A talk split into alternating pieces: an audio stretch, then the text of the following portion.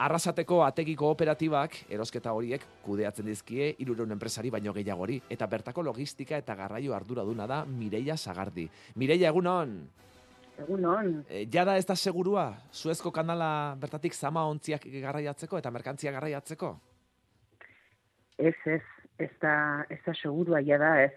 Ondio batzu pasa pasatzen dira eta, bueno, zerbait egin daiteke, baina segurua ez da. Ez da, ez. Orduan, e, gaur gaurkoz, e, Mireia, oraindik Suezko kanala e, zabalik dago. Bai, zabalik dago. E, A ber, aurreko asteari behira, nik uste eto indio, bertati pasatzen dan e, euneko berrogeita marra ho, oraindik e, pasa, pasatzen dala. Eh? Mm. Eragina izan do gatazka honek, baino oraindik pasa pasa daiteke. Arriskutsua da. Dena den, eh? Nabiera askok, batau? Bai, e, dena den gatazkaren eraginez, Suezko kanaleko trafikoa jaitsi eginda nabarmen, nazioarteko diru funtsaren arabera, euneko hogeita mabost egindu behera trafikoak azken urtean. Eta orain, e, nondik garraiatzen dira ba, merkantzia horiek, e, lehen Suezko kanaletik pasatzen ziren barku horiek, nondik pasatzen dira, edo, edo ze bide, edo ze modo hartzen dute orain e, kontenedore horiek batetik bestera eramateko? Afrika egoaldetik, eh? desbideratzen da orain trafikoa. Nabiera gehienek, mintzat hortik e, bideratu dute alternatiboa. Vale, orduan, e, lehen bezala, Suezko kanala eraiki aurretik bezala, zazpi mila kilometro horiek egiten dituzte, egundoko buelta ematen dute, ez da, Afrika osoa inguratzen dute azpitik, e, iristeko. Eta horrek bai. ze ondorio ditu? Ba, alde batetik ene dilatazioa, hau da, e, transitoa edo, esaten dana, ba, amar amabi bat egun gehiago luzatzen dela, eta gero, ba, bueno, gatazka honek eta e, zer gertatuko den ez horrek, ba, garestitzea ere, suposatzen du. Aparte, e, bueno, ba, distantzia horrek e, e, geia, geia, bueno, gehiago ikea ekartzen duen, e, bueno, ba, konsumoa eta, eta, eta garestitzea, za. Mm. Esan duzu oraindik Suezeko kanala erabiltzen dutela, zeren arabera aukeratzen du enpresa batek bide bat edo beste aukeratu? Normalen enpresa nabierak erabakitzen dute, eh? beraien e, bueno, itxas handi, itxas ontzia hundiekin zer egin. Nabie, nabierak izaten dira. Eh? Beraiek e, adibidez, bueno, ba, esan dezu ez da, e, Suez kanala frantziarekin harremana e, izan do beti da denetik, eta merkatuan badago, eh? nabiera hundietiko bat, zemea, Frantzian e, e, duena eta adibidez baberak e, horre tarteka, tarteka, ahal izaten donen, pasa, pasa izaten ditu, eh? e, itxasuntzik. E, guk adibidez pasa izan dugun aste honetan e, kanal zuzetikene ekarri izan dugu merkantzia eta dana ondo junda. Eh? Hori izto esan nahi beti hola, hola ikia danik, eh? baina normalen nabierak izaten dira. Mm? Eta esan duzu e, beraz, e, Frantziako nabiera handi honek ikusten duela aukera hortik e, pasatzeko eta mm, horretan e, egin duela aukera hori egin duela, ez?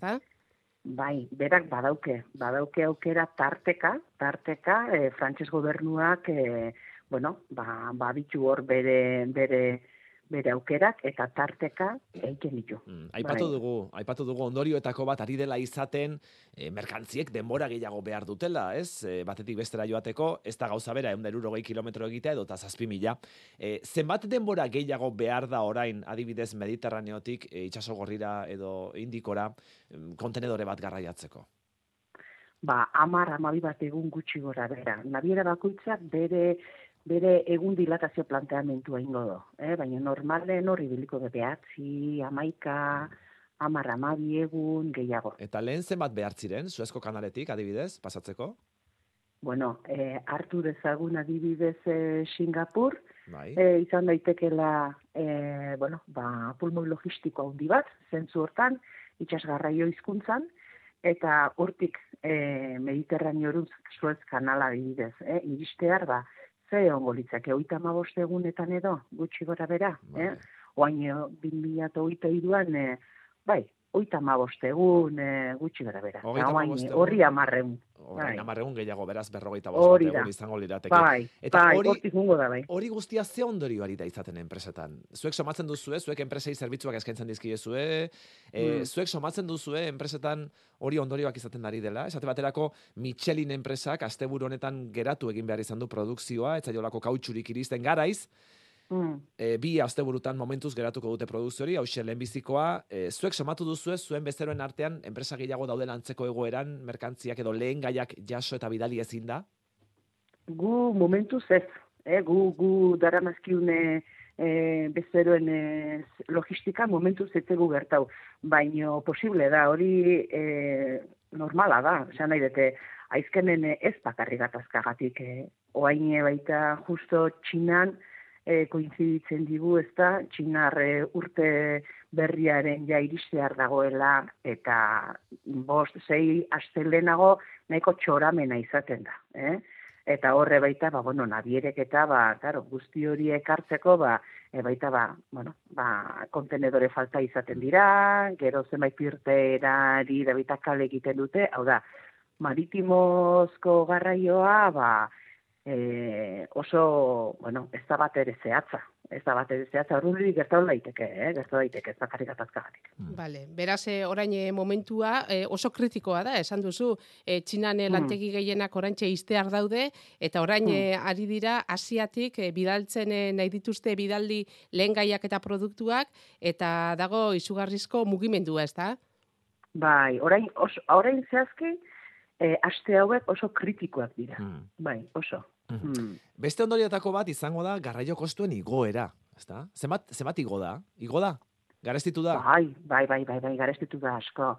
Eh, erlatiboa da, zatiken, eh, claro, pasa ditugu ez da eh, pandemi garaiko izugarrizko eh, garraio kosteak. Eh? Baina adibidez hartzen baldin badugu oain abenduan, eh? lehen da biziko amabostaldian gutxi gara bera izandako kostu neurrie, eh? ba, gutxi gora bera, berro gehiankako kontenedor estandar bat, e, e, flete mouan e, merkatuan zertzegoen mila bosteu, mila zazpireun e, dolar inguruen, oain guzti hori zortzi mila da da, eh? Hori, hori asko da. Ia asko bai. egin dira kostuak orduan, ez da? Laukoiztu bai. Laukoiztu bai. Laukoiztu seguro. Bai, bai, bai, bai, bai. Vale, eta gero bai. horrek, eh, horrek kontsumitzaile ongan, iritarrongan, eh, zer eragin izango du? Ari gara ja somatzen eragin hori, edo oraindik gogorrena iristear dago, ze inflazio betean sartuta gaude, egundoko inflazio bai. aldi ezaten ari gara Europar batasunean esate baterako, honek eragingo du prezioak are gehiago eta are bortitzago garestitzea, orain arte garestitu dira. Bai. Nik uste bai ez, bai, zatik ez bakarrik. Aizkenen gatazka honek ez du bakarrik ebita asiri izketan ebaita ez da, e, energia ere bertan e, garestitzen nahi dala, zatiken e, suez kanaletik ebaita ez die bakarrik e, porta kontenedoresak pasatzen. E, petroliozko merkatuaren e, itxasuntziak ebaita, ere gine handia daukie, eta hori de hasi daia garestitzen ebai, hasi bai, Bai, bai, bai. Eh. Guri putxikura gehiagora. Eta batez ere ze produktuta nabarituko dugu, inflazio hori. Zuezko kanaletik aipatu duzu, e, petrolioa ere pasatzen dela, e, ze beste lehen gai garezituko zaie garraioa? A ber, nik eh, aizkenen ze merkantziari begira, danetik pasa dezake, eh, Suez kanaletik, hau da, konteneirizatu daiteken eruzin merkantzia pasa daiteke, eh? E, Suez kanaletik ondorioz e, merkantzi mota eozein, eozein, eozein. Vale. Orduan, eh, orduan okerrena iriste, okerrena iristear dagoela uste duzu. Nik uste baiet, bai. Eta presatu beharko bai. dugu e, inflazio potentea izateko, are potenteagoa, are indartsuagoa, horrek esan nahi duen guztiarekin, ja krisi batean murgituta baikaude. Bueno, ez datik e, beste faktore berri de bat etortzea badauke pixkat hau geisteko, baina, bai, baina, bueno, guzti hau atzea berri ze, E, bai, bai. Luze joko duela uste duzu? Dira. Eh? Luze joko duela uste duzu? Mm, egoera gatazka bai, gatazka bai. Guk, guk hemen eiken egan prebizio, que 2008 lauko lehen da biziko seila betetan, mintzate e, hori maigainan izango dugulakoan gaude. Hori da zuen izpena. Beraz, ekainera arte, bai. egoera kritikoa izango dela zuezeko kanalean. Itxaso gorrian. Bai, bai, bai, bai, nik uste bai ez, bai, zatik nabierek aizkenen eh, olako mugimenduak eta egiteko pausoa ematen dutenen, ez da bi hiru astera behira zuzentzen dalako egoera bat dalako. Bai. Da pixkate, bai, bai, hilabete batzuk tarten behiztelako. Eta zer Bai. nolako merkantziak garraiatzen dira Suezeko kanalean e, barrena esate baterako zuek antolatzen dituzuen e, merkantziak e, zer ekartzen dauna eta zer eraman? A ber, gu gutxi gora bera, e, mm, handikona ekartzen duna, a ber, gu hiru taldetan edo esan dezakegu laburturik, eh? Bai. Ekartzen dula. Gure salmenten produktuentzako beharrezkoa ditugun e, bueno, ba, e, komponenteak edo azi produktuak, horre guk ekartzen duen guztiaren euneko iruro izaten da gutxi gora bera. Adibidez, Ge- komponente aipatuko zenuke?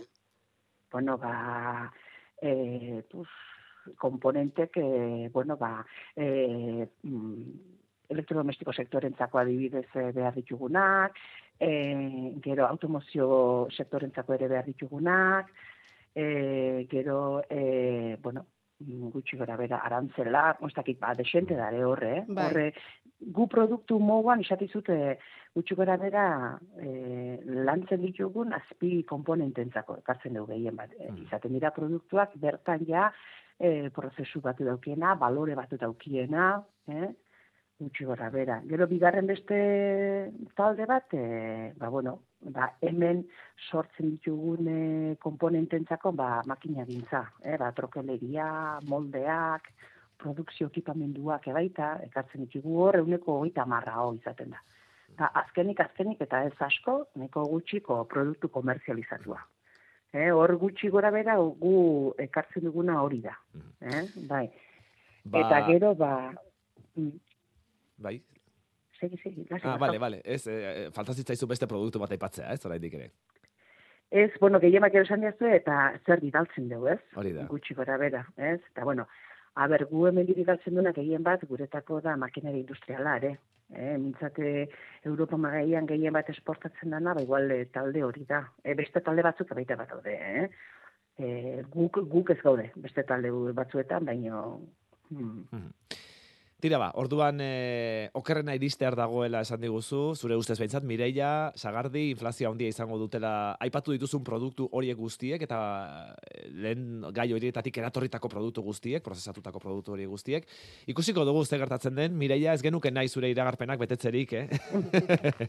ez genuke nahi, ez genuke nahi, baina ikusiko dugu. Zuezko kanalean egoera gordina delako momentu honetan, eta, eta bueno, ba, ja, itxasontzi askok erabaki dutelako jada, bertatik ez pasatzea. Euneko hogeita mabost jaitsi da azken urtean bertako trafikoa, eta euneko irurogeita zazpi igo da Afrika osoari buelta eman behar dioten itxasontzien kopurua.